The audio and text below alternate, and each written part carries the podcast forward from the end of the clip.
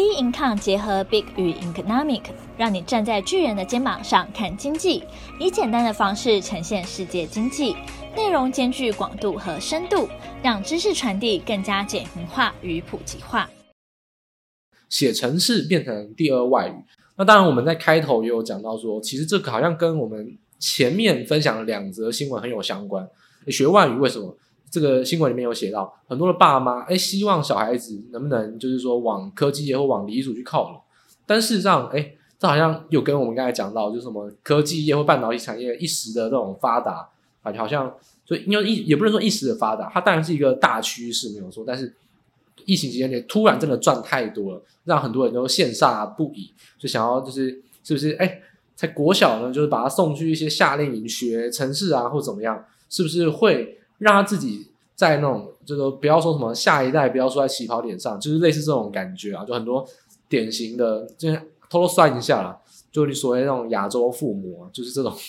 我这边没有要酸的意思，但是我真的觉得父母亲做不到的事情，很想要让小孩子来完成，但小孩子不一定有那个能力，也不一定有那个喜好，更何况父母你自己都没有做到了，为何为什么要希望小孩子去帮你达成这个心愿？还要帮你还你读书没有认真读书的债吗？当然也有一些是那种医生世家，希望小孩子也要当医生。那当然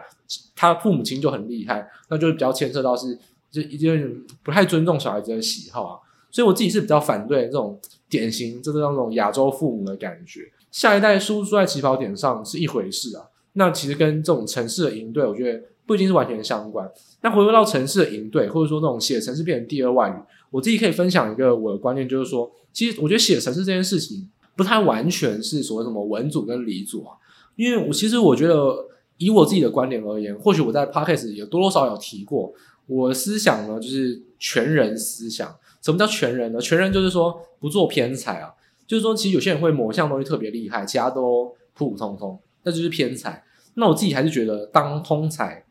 会比较好。当然这是我自己的感觉，我没有说这个世界上应该要都是通才，我是说。以我自己的观点而言，我觉得我适合，我也想要变成通才。那如果可以的话，我会希望我的小孩子是成为通才。所以我反而会觉得说，他想要想要学什么，或想要去探索什么，就是给他去探索嘛。他能具有具备十个，这十个那种技能包，就或者说像线性代数一样，他的基底越多，他就可以构出越多维的空间。他就是会一个，我觉得会设计一个比较完整啊，比较不这么单调的人。所以我觉得。他其实不一定是程式啊，如果他真的对城市就是不开窍，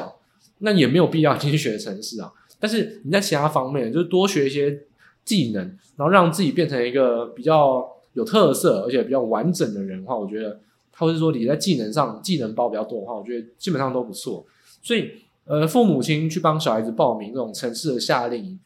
或许有可能是想要帮他增加一个技能包，或许很单纯就是想说以后可以进半导体产业或进电子产业。那我觉得不管是哪一个啊，那但每个人的一些利害关系跟出发点不同，我觉得我觉得也没有没有办法去说去做评论啊。那我反过来就讲说，就是说，那城市这个东西，我觉得大家也不用想的这么局限在说是以后要做电子产业或者是去做离组，因为我自己而言，我的科系应该不算是文组，也好像也不太算，因为更不像更不算是理组啊。就是说，如果以考试来说，呃，说像现在的应该现在不是联考啊。就是以职考来说，它是比较偏向一类组的科系啊，因为是经济啊、财经啊，就是金融，然后财政相、财经相关的。但基本上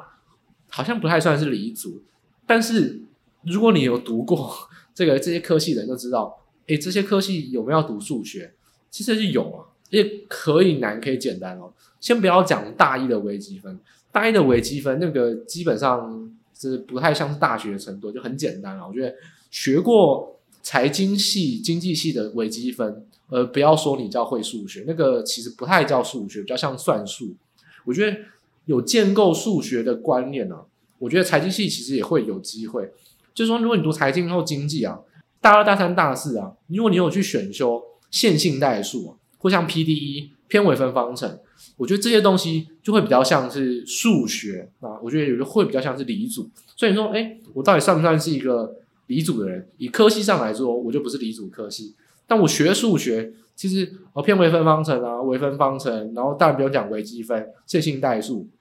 其实学的这些东西也还算是数学上一些技能啊，算是还算至少会了一点，也不能说会了很多啊，也不能说像这种理工科系一样学得很深，但至少核心的观念啊，该学的一般的基础的技巧、重要技巧或者是重要的一些数学概念都有学到。那你说程式这个东西，它会不会其实也是一种，其实文组来说，他去学也会用得到的东西呢？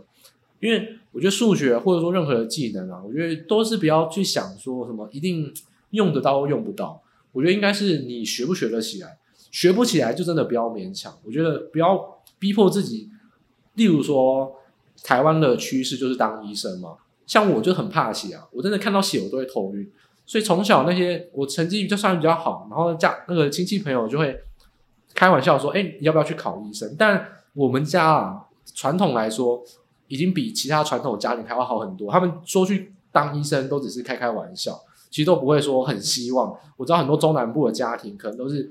如果你考满积分，你没有去当医生，可能腿会被打断，就是都真的是有可能。那我家是没有这样子啊，我只是说他们可能开玩笑说：“哎，成绩那么好，要不要去考医生？”那我觉得说哦不行，我真的很怕写，所以我看到写都会头晕，我可能连大学都读不完，就就有时候真的是能力的问题啊。我呢就是没有办法做那些事情，那我就不勉强自己。但这个世界上，对不对？有这么多无穷无尽的知识可以去，就可以去学习。那我觉得就或多或少去学习一下也不错。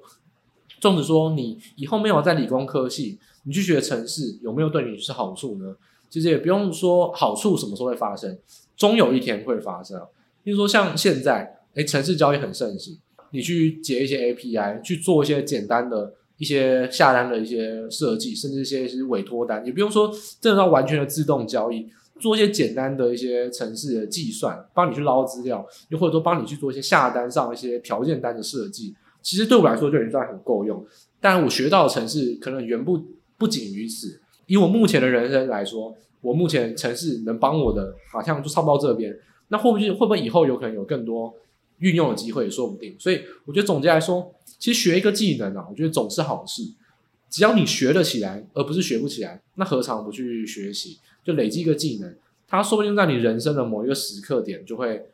就是就是会让让你觉得说啊，幸好我当时有学。所以我觉得写程式变成第二外语。也没有问题啊！全世界会写 Python、会学 C 加加的人，搞不好比会说英文的人还多也说不定。但应该是没太可能啊！我就说，可不以后好不好学程式的人还比会英文的还多。所以其实这个就是一个共通的语言嘛，也是一个你可能会用到的技能。那去学习，我觉得没什么坏处。那只是说本质上，家长是不是为了想要赎罪心理啊？我之前都不认真读书啊，我没有进到科技产业，好后悔！我一定要叫我小孩去读科技业。那到底是为了你的退休金着想，还是为了你的小孩子的未来着想？其实现实层面上好像是有点值得去探讨啊。所以我觉得这种不管你的心态怎么样啊，你是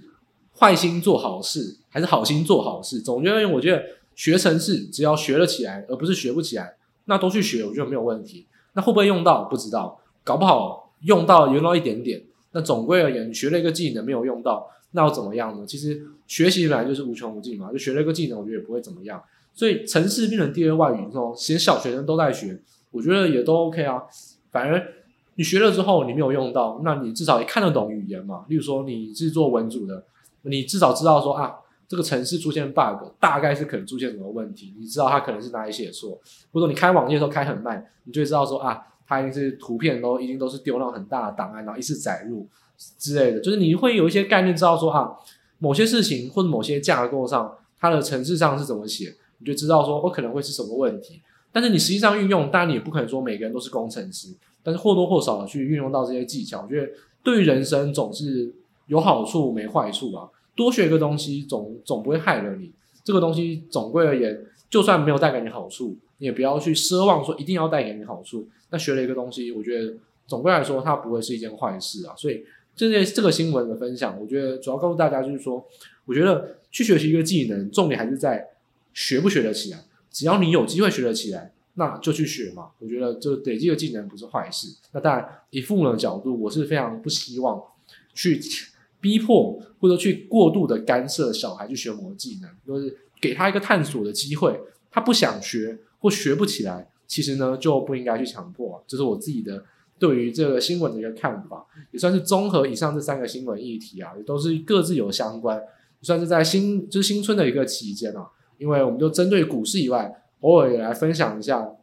这些小新闻跟生活上或跟这种呃价值价值观啊理念上的一些看法，我就从这三个新闻议题啊分享给大家。那这以上呢，就是我们这边这三个议题的一个，算是我小小的一个分享啊。但我觉得这不能代表所有人，我讲的东西也不一定是对的，只是说每个人有每个人想法，在这边分享给大家来听，大家来知道。那欢迎，如果你有任何的想法的话，也可以在留言呢、跟我们去分享，或者说你可以在粉专私信我们来来提提看你的想法，说不定你有一些故事，你有一些很有趣的一些童年经历，不管你是被残害的小孩，还是你是残害小孩的父母，只要你有什么诶理由，有什么想要来帮你平反的话，你也可以来私信我们的粉专，po 一下你的那个故事，搞不好你的线动，我们去帮你分享。其实这些都是一些蛮有趣的一些分享的经历啊。所以，我们今天的节目呢，就到这边算特辑啊，到这边正式的结束。那希望大家诶开市之后啊，或者我们有其他新春节目的特别节目，大家都可以持续收听。台股开市之后呢，我们也会持续的在那种定期的每周的节目，再跟大家在 Podcast 平台上面做见面。那今天就到这边正式结束。那祝大家新春假期愉快，大家拜拜。